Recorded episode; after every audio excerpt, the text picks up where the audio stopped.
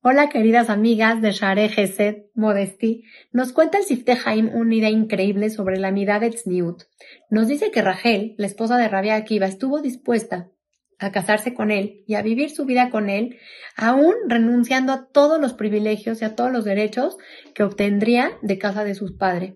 Sin embargo, ella estuvo dispuesta años después, cuando vivió con Rabia Akiva, a criar sola a sus hijos, estuvo dispuesta a dar lo mejor de su alma y de su ser por la Torah de Rabia Akiva. ¿Cómo puede ser posible que ella haya aceptado casarse con una persona que ni siquiera le gustaba la Torah, que ni siquiera le gustaba estudiar, que ni siquiera tenía nada que ver con, con estas bases? Entonces explica el Sifte Haim una idea increíble. Nos dice Rachel vio que Rabia Akiva en ese entonces Akiva era tzanúa, era modesto, y por cuanto que era modesto, vio en él que tenía potencial.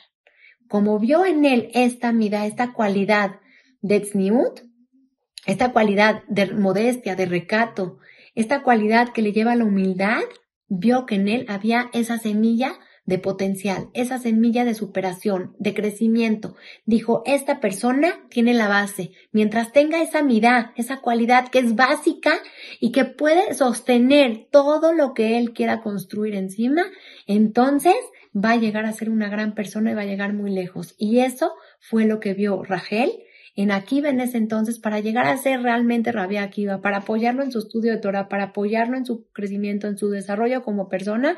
Y eso fue lo que ella pudo ver en él.